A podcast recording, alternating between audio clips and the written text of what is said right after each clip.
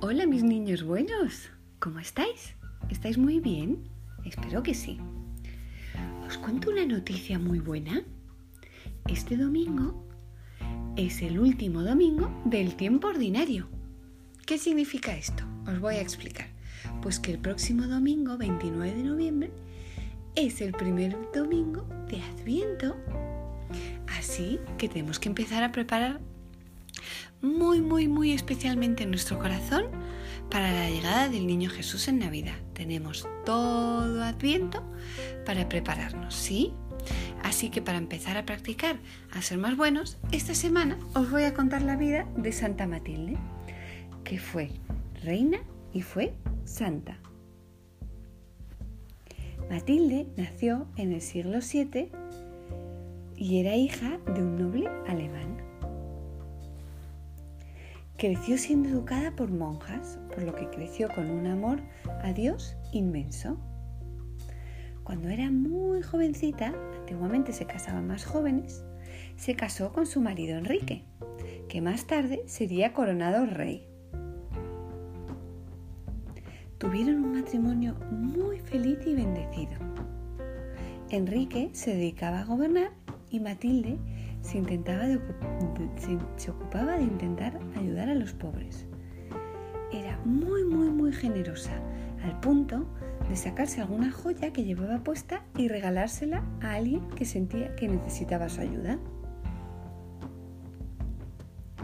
Al morir su marido, Matilde, muy triste, se puso a rezar con mucha devoción y tomó la decisión de vivir lo más humildemente que pudiera y se sacó todas las joyas que llevaba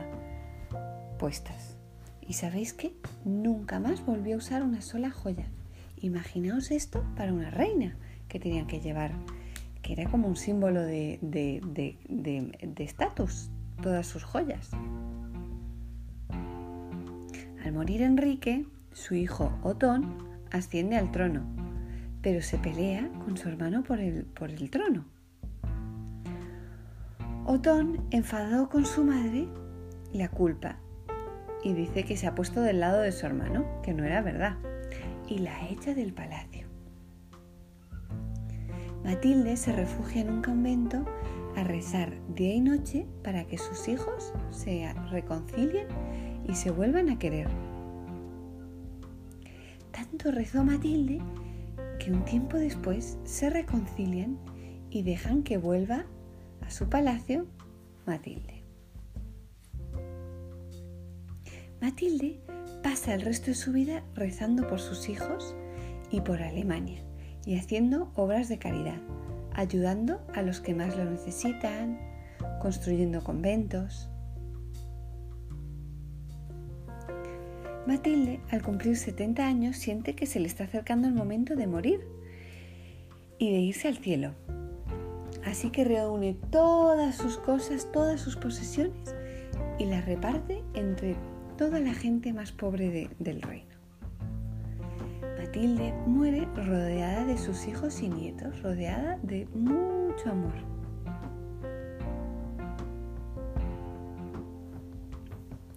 ¿Qué os ha parecido la vida de Santa Matilde?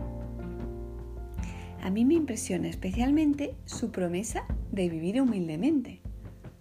Pensad que ella era una reina y tenía todo lo que quisiera. Y sin embargo, elige vivir lo más humildemente posible. ¿Sabéis por qué? Porque sabe que lo importante y lo que de verdad vale es cuán brillante y reluciente tengamos el alma, no las manos y el cuello y, todo lo que nos rodea. Lo importante es nuestro alma. Yo os propongo que como propósito de la semana, esta semana busquemos entre nuestros juguetes y elijamos uno que nos guste mucho para regalar a algún niño pobre. No vale elegir un juguete que no nos guste, tiene que ser algo que nos guste, que significa un esfuerzo regalarlo, ¿sí? Así es un verdadero gesto de amor y de generosidad. Esta semana le voy a mandar un beso muy grande y especial a mi sobrina Matilde, que es casi, casi tan santa y tan buena y generosa como su santa patrona. Mis niños, nos vemos la semana que viene, ¿sí? A ser cada día un poquito más buenos. Y acordaos que a partir de la semana que viene empezamos el adviento, así que tenemos que redoblar esfuerzos para ser más buenos. Os mando un beso grande.